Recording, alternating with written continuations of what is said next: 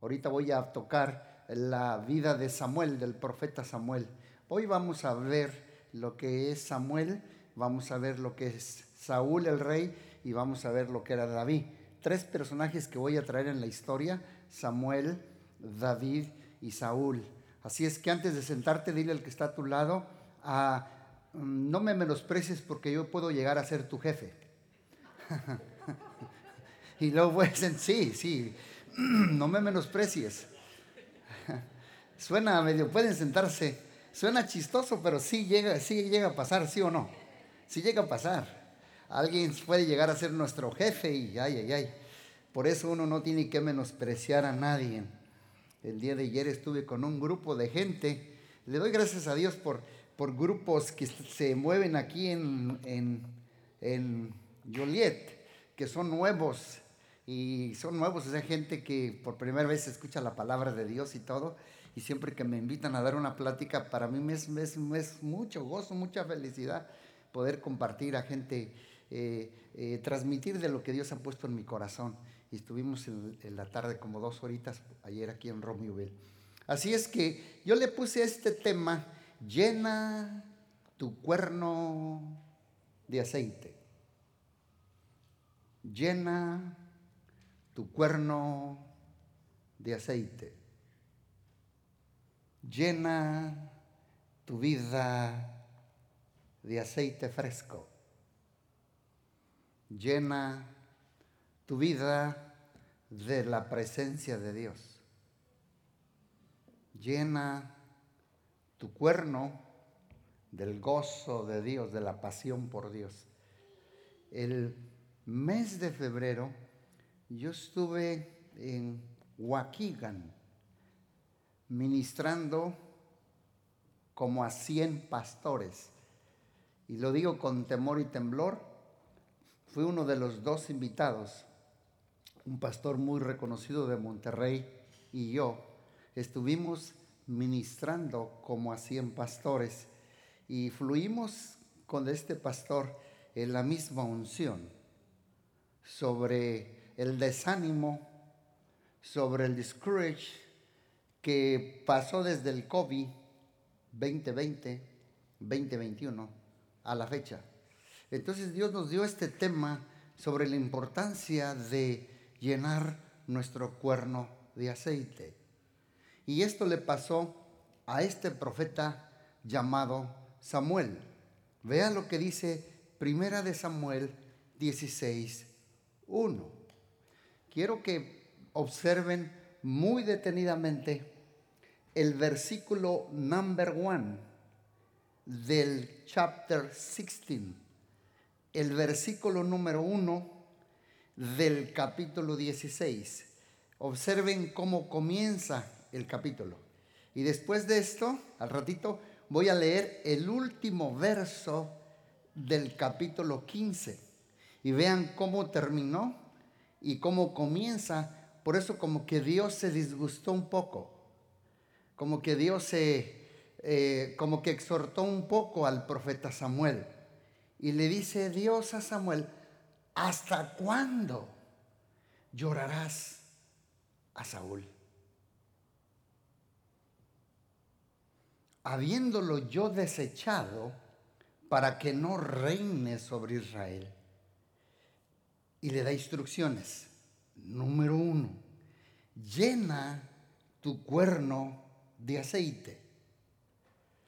Número dos, te enviaré a Isaí de Belén. Y número tres, porque de sus hijos me he provisto de un rey.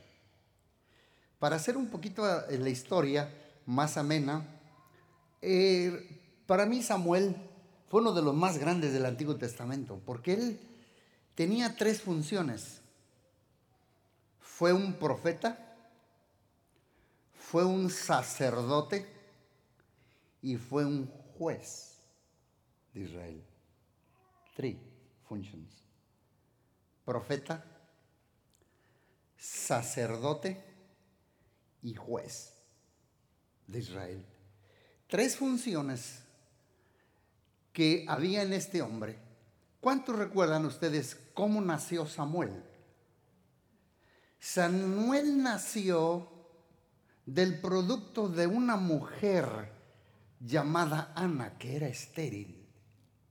Y Penina la martirizaba mucho por su esterilidad.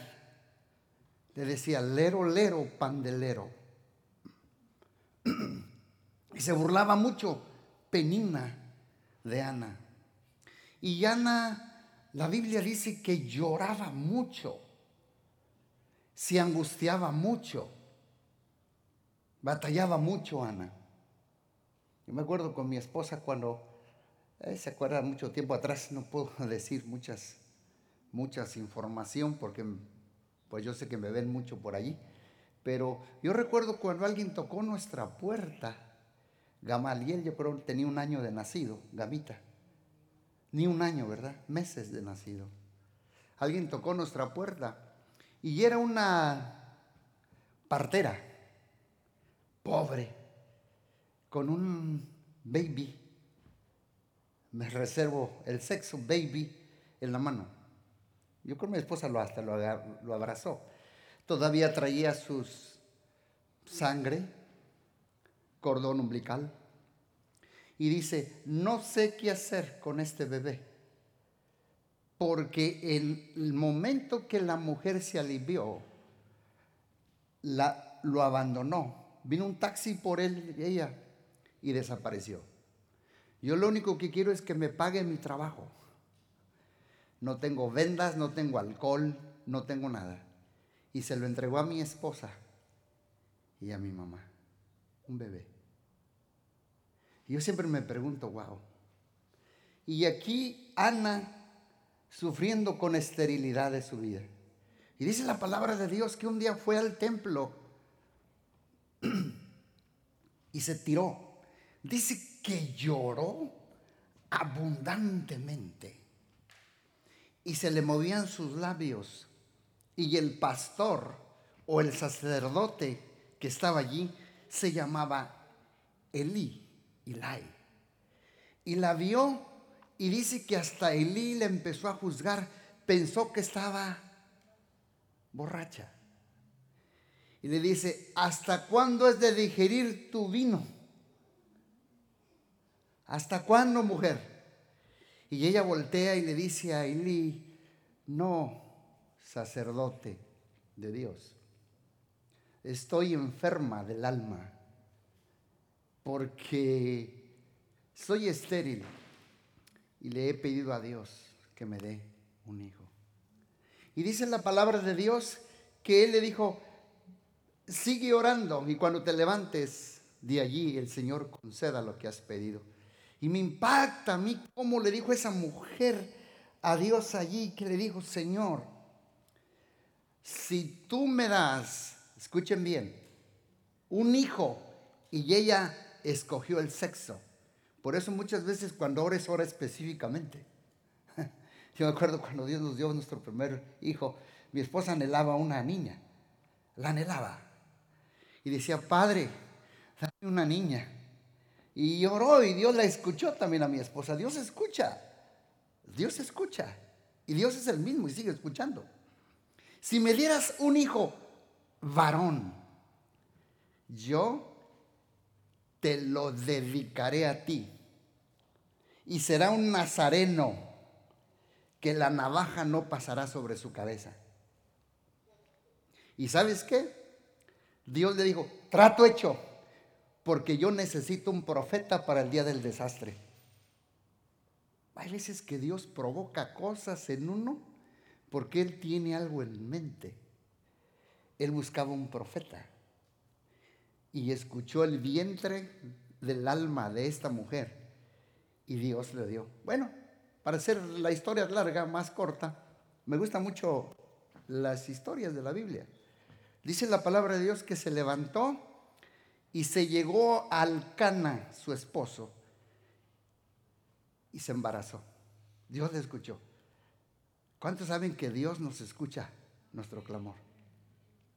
Y dice que cuando dio a luz, el niño creció Y cuando creció, ¿sabían qué hacían en la antigüedad? Julio, tú que tienes un baby, tu niño todavía toma teta, hacía la tetera. Bueno, en la Biblia, bíblicamente, había un periodo que el niño crecía, le llamaban el destete. Y hacían un party, una, una fiesta tan grande, porque les iban a quitar la tetera. Cuando ella hizo eh, la fiesta del destete, dice que lo celebraron al niño y lo abrazó, lo cobijó y le dijo al cana, ¿a dónde vas? Dice, a la iglesia porque yo le pedí a Dios un hijo y yo hice un voto con Dios. Y se lo voy a regresar. ¿Y sabes qué dice la Biblia? Que tenía que vivir con el sacerdote en su casa. Y cada año Ana le hacía una túnica para el niño. Yo me imagino esa túnica bien llena de intercesión y bien llena de la oración de Dios. Hay veces que entre nosotros, o hay veces que decimos, oye, es que tu hijo echó a perder mi hijo, el otro echó a perder el otro. No. ¿Quién dijo eso? Si Samuel vivió con los hijos de y dice la Biblia que los hijos de Eli eran malvados, terribles, rebeldes, ¿y cómo no echaron a perder a Samuel? Está en la naturaleza de cada uno de nosotros, no tenemos que echarle la culpa a los, a los demás. Está en la naturaleza de cada uno. Y dice que cada año subía a su madre con una túnica. Para Samuel dice, y Samuel ministraba a Dios en presencia de Eli. Si usted no sabe, ¿y cómo lo pone usted práctico, pastor? Hoy en día tenemos que traerle nuestros hijos a usted para que vivan con usted. Se los voy a poner muy sencillo. Va a haber vacaciones. Tráigamelos de vez en cuando a la iglesia, allí a las oficinas, y yo los pongo a trabajar. Déjame voltear para este lado. Yo los pongo a hacer algo y que toquen la unción o la presencia que esté en ese lugar. ¿Cuántos dicen amén? Casi en esta semana entre yo y otro varón que está por ahí sentado, eh, colocamos casi 21 toneladas de piedrita. Solos. Hay veces que nos gusta estar en el arca, pero no nos gusta limpiarla. Déjame ir para este lado porque ya me quedaron viendo los de acá. Yo no voy a predicar de esto, pero lo que sí les quiero decir es que hay veces que yo presento niños aquí. ¿Se lo han visto? Pero bíblicamente el que lo dedica no es el pastor. Read your Bible. Es el papá o la mamá. Déjame ir para este lado. Entonces, ¿usted qué hace? Los bendigo como Jesús bendecía a los niños. Dice, yo pues, dice Ana, lo dedicaré. Yo, Ana. Ni siquiera mencionaron al Cana. Ana lo dedicó. Entonces, esa es la historia eh, un poquito a grosso modo, y luego creció el niño, sirvió con el hombre de Dios, y luego Dios dijo que él quería ser el pastor de Israel por todos los siglos de los siglos, pero Israel dijeron, no, nosotros queremos un king, un rey, como las otras naciones. Y Samuel le leyó la cartilla y dijo, no, mis hijos, Dios quiere ser el pastor de Israel Dice, pero se enojaron con Samuel y no hicieron caso porque ellos querían un rey.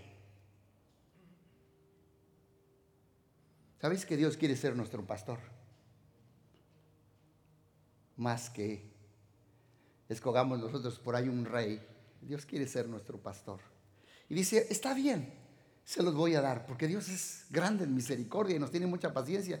Y dice la Biblia que fue y, escogió a, Saúl. Dice la Biblia, bueno, es lo que yo veo en la Biblia, dice que no había otro muchacho más Henson, más hermoso que Saúl. En ese entonces, en el pueblo de Israel. Dice que todos los varones le llegaban aquí, al hombro. Él, él, es, él, es, él los sacaba. Yo creo que se parecía un poquito a mí, así. Me estoy echando porros de agua. Entonces no había otro. Y Dios le dijo, úngelo. Y ya Dios les da un rey. Pero ustedes saben la vida de Saúl. Fue muy rebelde. Tuvo áreas oscuras en su vida, en la vida de Saúl, y le empezó a fallar a Dios. Terminó yéndose por el lado oscuro. Y por lo tanto Dios lo desechó como rey. Y Samuel tenía mucho dolor por la caída del rey Saúl, porque él lo había discipulado y se sentía fracasado como profeta. Sintió que su ministerio había fracasado. Sintió que le había fallado a Dios. Veamos el otro pasaje. Ya voy a entrar a los puntos. Y nunca, este es el último versículo del capítulo 15. Yo leí el capítulo 16. Fíjate bien, capítulo 15 y capítulo 16. Después que Dios desechó al rey Saúl, dice, y nunca después, nunca, nunca vio Samuel a Saúl en toda su vida. Y Samuel lloraba a Saúl porque se sentía fracasado. Sintió que él falló como líder.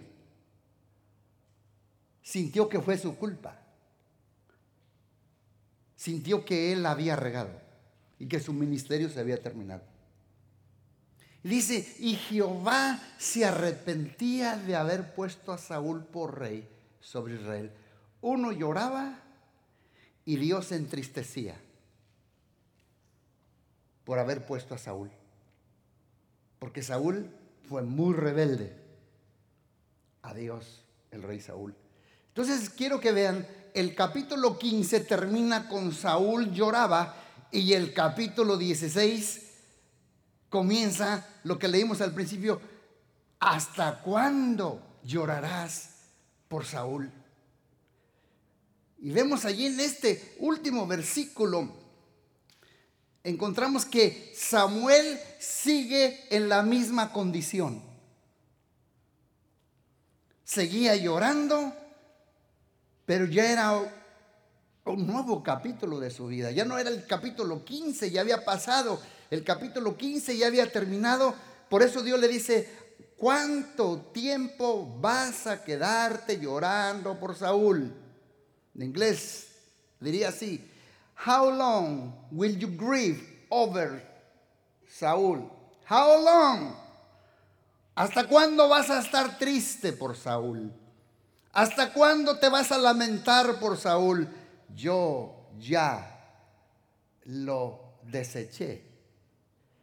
Y saben una cosa, primera cosa que quiero que aprendan ustedes es que el problema no es llorar, sino que se quedó long time crying. Porque todos tenemos momentos duros y difíciles. Levanten la mano todos los que han llorado alguna vez. Todos hemos llorado. Como hijos de Dios se vale llorar por la pérdida de un ser querido, por una relación, por un miembro, por una parte de tu cuerpo, un dedo que perdiste, por una casa que perdiste, un hijo, por una posición de empleo. Se vale llorar. Pero el problema de Saúl es que se quedó llorando. El problema es cuando yo tomo una situación temporal y la convierto en una condición permanente. ¿Hasta cuándo? ¿Vas a estar desanimado? O preguntando por qué. Perdí, lo perdí, se fue, no está. ¿Hasta cuándo? Para Israel representaba la pérdida del rey. Para Saúl, para Samuel representaba el fracaso de su ministerio. Y yo creo que en estos últimos dos años, como dije, 20, 2020, 2021, muchos han perdido algo, algo que aman.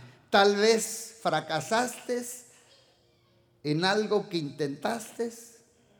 Tal vez fallaste en algo que te propusiste Tal vez sientes culpa por algo que no salió como tú esperabas, pero la vida continúa. número uno, ¿qué debo aprender yo? Número uno, deja de llorar por Saúl. Saúl puede representar un trabajo que perdiste, un país que tuviste que dejar. Deja de llorar. Se vale llorar, pero enough, ya párale. Porque la vida continúa. Un hijo que hizo malas elecciones, una relación que no se logró, una amistad que te dio la espalda, una caída moral que te pasó, una falla, un maldito error que te pasó. Dios nos está diciendo a nosotros como a Samuel, deja de llorar por algo que perdiste, deja de llorar por lo que te pasó en el pasado, deja de llorar. Fíjate bien lo que yo saco aquí de esta palabra que Dios le dio a Samuel es lo siguiente, llantos prolongados producen conclusiones equivocadas. Mm, ojalá lo anoten y se lo lleven a su casa, porque esto en todo un año les va a servir de revelación. Llantos prolongados producen conclusiones equivocadas. Fue por mi culpa que hice mal? ¿En dónde estuve mal?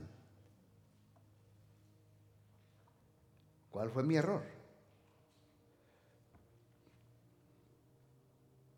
Primera de Pedro 5:7 dice, pongan todas, pongan todas, pongan todas, pongan todas, pongan todas, todas, todas sus preocupaciones y ansiedades en las manos de Dios. ¿Por qué? Porque Él te va a abandonar. Porque Él te va a fallar. Porque Él te va a condenar. Porque Él te va a soltar. Porque Él te va a castigar. Porque Él te va a traicionar.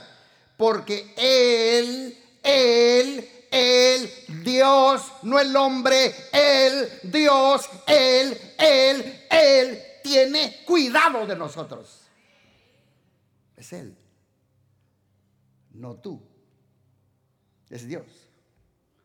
Echa toda tu ansiedad, tus cargas, tus preocupaciones, todos tus errores del pasado. Deja de llorar por Saúl. Ya no puedes hacer nada por the past. The past is over. The present is tense. And the future is secure. El pasado ya pasó. El presente es tenso. Pero el futuro es seguro en las manos de Dios. Tú nunca vas a poder dejar de llorar a Saúl si lo sigues teniendo abrazado en la mente. Entrégale ese hijo al Señor. Entrégale esa pérdida. Entrégale ese fracaso, ese error, esa falla, ese pecado, esa vergüenza, esa relación tóxica, esa amistad negativa, esa debilidad. Porque al momento de que tú pones tus debilidades en las manos, Él te da su fortaleza. En el momento que tú pones tus fallas en sus manos, Él te da su restauración. En el momento que tú pones tu ira y tu dolor en sus manos, Él te da esperanza. En el momento que tú pones tu culpa en sus manos, pues Él te da su perdón. En el momento que tú pones la ansiedad y el estrés en sus manos, Él te da la paz que sobrepasa todo entendimiento. En el momento que tú pones tu depresión en sus manos, Él te da alivio y esperanza. En el momento que tú pones tu, tu desánimo en sus manos, Él te va a dar su fortaleza. Comunidad cristiana, es tiempo de secar las lágrimas. Deja de llorar por tu pasado. Por algo que perdiste que tú amabas. Deja de llorar. ¿Saben por qué?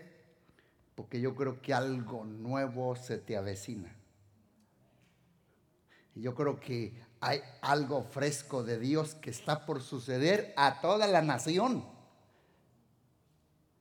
Yo creo que hay algo diferente por ocurrir, pero tenemos que dejar de llorar por Saúl. Anoten esta frase. Haz del pasado un momento, no un monumento. Les doy tantas cosas prácticas para que lo podamos aplicar en la vida del diario vivir. Porque en ese momento a veces no nos acordamos de las palabras de Dios.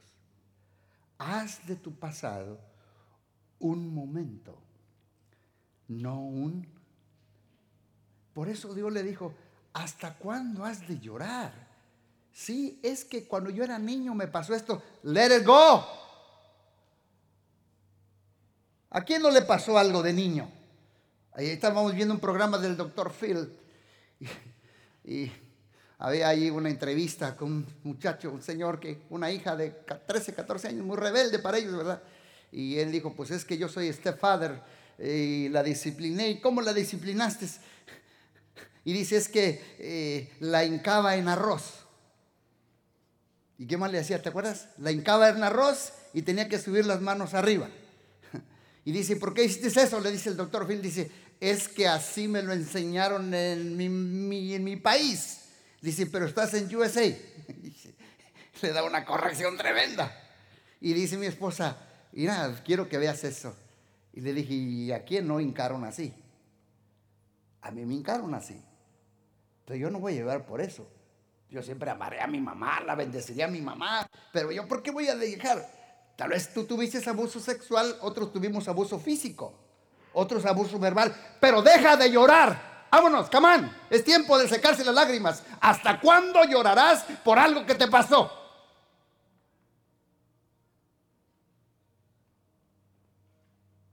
Es tiempo de crecer, es tiempo de avanzar, es tiempo de dejar el pasado en el pasado. Es tiempo de dejar de vivir de mártir y de víctima. Y saber que tenemos un futuro glorioso y grandioso, porque Dios no nos puede dar lo nuevo si estamos aferrados a lo del pasado.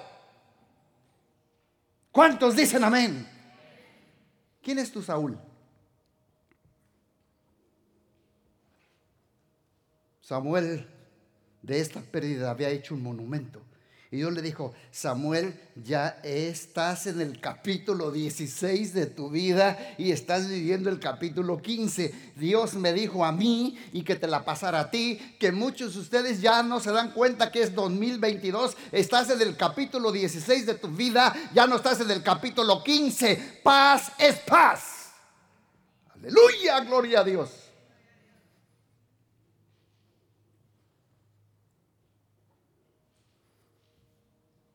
El pasado es el pasado. Tu futuro es más grande que tu pasado. Número dos. Llena tu cuerno de aceite. Primera instrucción. Deja de llorar. Hay un canto que dice, deja de llorar chiquilla. Deja de llorar mi amor. Me lo hecho. Aunque partiré muy lejos, algún día volveré por ti, mi amor.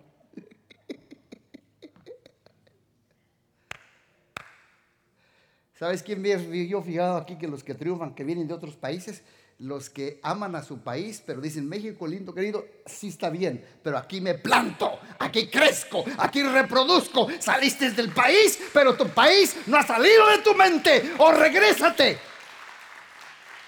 Pero aquí se viene a triunfar. Gloria a Dios. Amén. Llena tu cuerno de aceite. Dios le da nuevas instrucciones. Para de llorar y llena. Mira una vez más lo que dice allí. Dijo Jehová Samuel, ¿hasta cuándo llorarás? Ya pasó. Habiéndolo yo desechado, ya lo deseché. Llena tu cuerno de aceite. Si Samuel tenía que volver a llenar su cuerno es porque su cuerno de aceite estaba vacío, estaba seco, estaba sin aceite. El cuerno me habla de la condición de Samuel. ¿Sabes por qué a veces viene el desánimo en nuestra vida? Discourage, depresión, desánimo, tristeza, soledad. Porque nuestro cuerno está vacío. Te falta unción.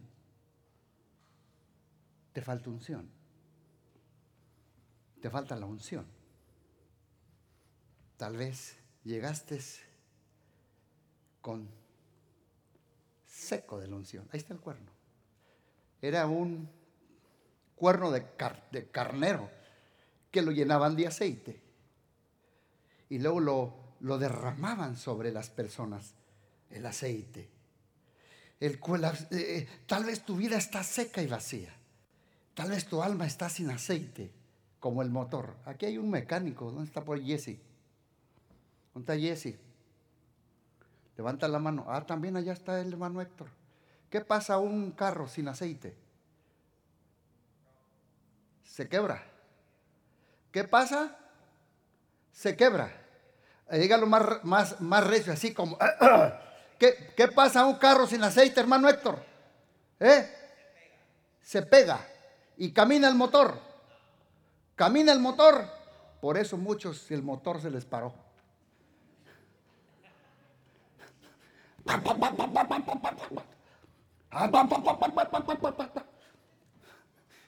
Pero Dios me dice que te diga que yo te voy a orar por ti. Y sabes que Dios te va a embadurnar de aceite fresco.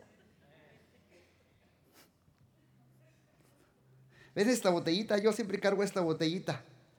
Esta botellita es, es un símbolo del aceite del Espíritu Santo. Cuando oro por alguien, veces le pongo así y le pongo un poquito de aceite. E, el aceite no es el Espíritu Santo, es un símbolo. Es un símbolo del Espíritu Santo. Amén. Es un símbolo del Espíritu Santo. Llena tu cuerno de aceite. Tu mente tal vez está vacía, tu interior está sin unción. Eh, eh, ahí está el cuerno. El cuerno en la Biblia representa la unción, el poder, la fortaleza. El cuerno vacío representa un cristiano vacío, débil, cansado, sin fuerza, sin aliento, sin fortaleza, que ha perdido la pasión, que ha perdido las ganas de orar, las ganas de interceder, las ganas de orar en el Espíritu, que ha perdido el fluir de Dios, la gloria de Dios, el derramar del Espíritu Santo, ha perdido la pasión por servir, ha perdido la pasión por dar, por tener el gozo de Dios, ha pedido la pasión de evangelizar, de orar por los enfermos, de reprender a los demonios, porque tu cuerno está sin aceite. Pero Dios me dijo que hoy, hoy, hoy vayas a tu casa, pero llena tu cuerno con aceite. Llena tu vida con aceite.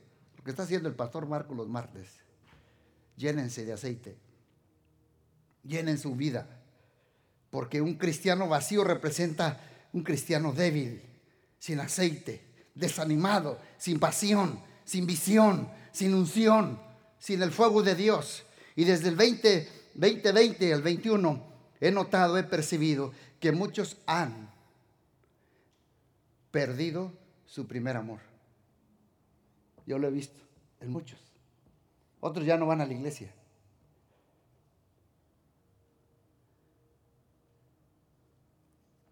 Muchos se han desviado. Pablo dijo, Demas, Demas me ha desamparado, siguiendo las cosas del mundo.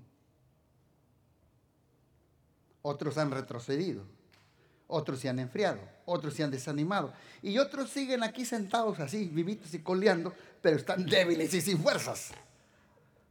Míralos, ahí los veo. Débiles, sin fuerza, sin pasión, sin unción no te dan ganas de orar, no te dan ganas de buscar a Dios, no te dan ganas de interceder, no te dan ganas de proclamar, de predicar. Se acabó el aceite, se acabó la unción, se acabó la gloria de Dios, se acabó la presencia de Dios en nuestra vida. Pero Dios te trajo aquí para llenar una vez más tu cuerno con aceite fresco, con unción fresca, con poder fresco, con un toque fresco del Espíritu Santo. Este nuevo capítulo 16 de tu vida será una nueva estación. Dios volverá a llenar tu vida.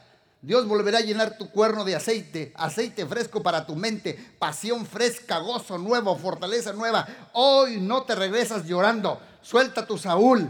Y también llena tu vida de aceite. Y también Dios le da otra instrucción a David. Te enviaré a la casa de Isaí. ¿Para qué? Te voy a dar una vez más gracia. Recibe mi gracia. Recibe su gracia. Samuel se sentía culpable por Saúl, porque él había, lo había ungido, pero Saúl terminando, terminó cayendo por el lado oscuro. Pero eso ese Samuel se sentía así. Pero Dios le dice, te voy a enviar a la casa de Isaí, recibe mi gracia. Recibe mi gracia, Samuel. Te enviaré, allí. Te extiendo mi gracia. Te daré otra oportunidad. Te daré otro nuevo comienzo. Una nueva gracia. Dios es un Dios de oportunidades. ¿Cuántos creen que su misericordia es nueva cada mañana?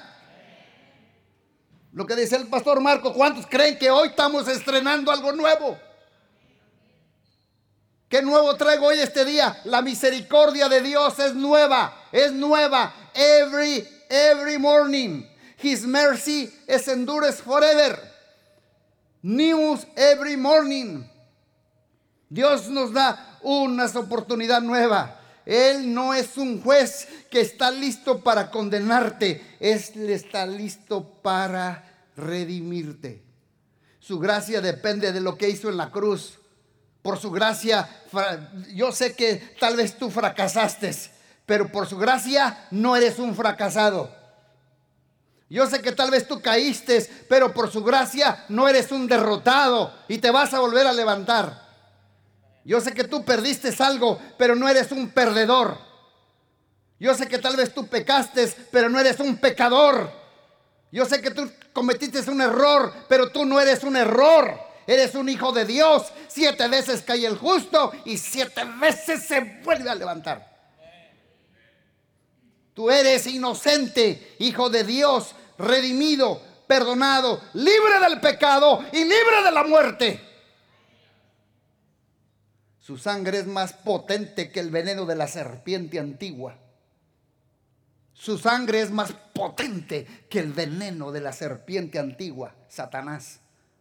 Su gracia es como el agua que puede minar y llegar a lo más hondo de mi vida y tocar y sanar las partes más profundas. Su gracia es como el agua que puede penetrar las, las áreas más oscuras de mi vida y de tu vida, las heridas más profundas y dolorosas del alma. Su gracia puede permear cada fuero más íntimo de mi mente y mi ser.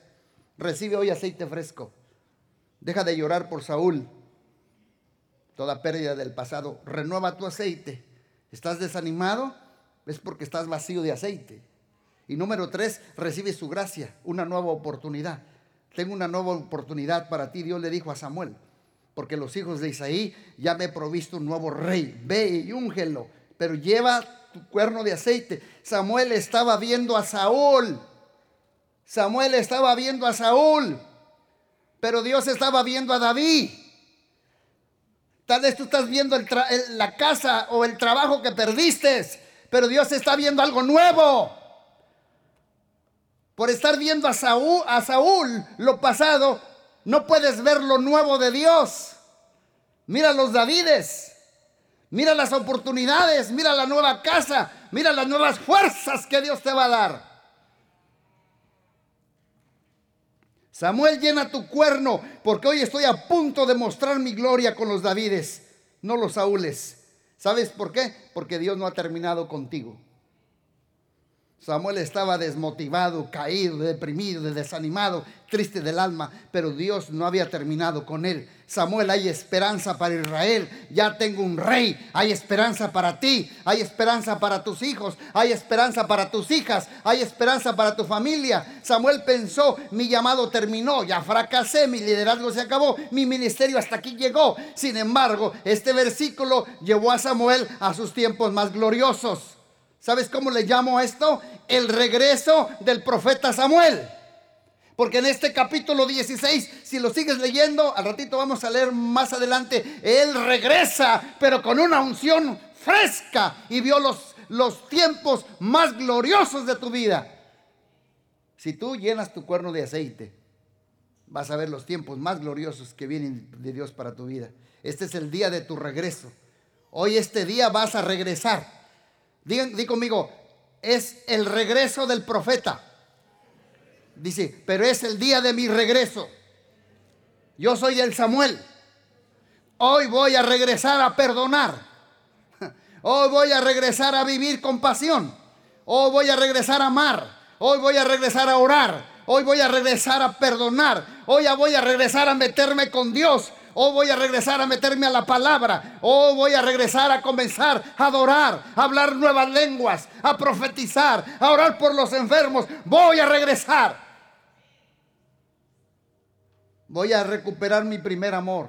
Voy a regresar a congregarme, a servir en algún ministerio. Hoy voy a regresar a evangelizar. Regresarás con más fuerza, con más pasión. Este es el día de tu regreso. Tú eres el profeta. Deja de llorar, Samuel.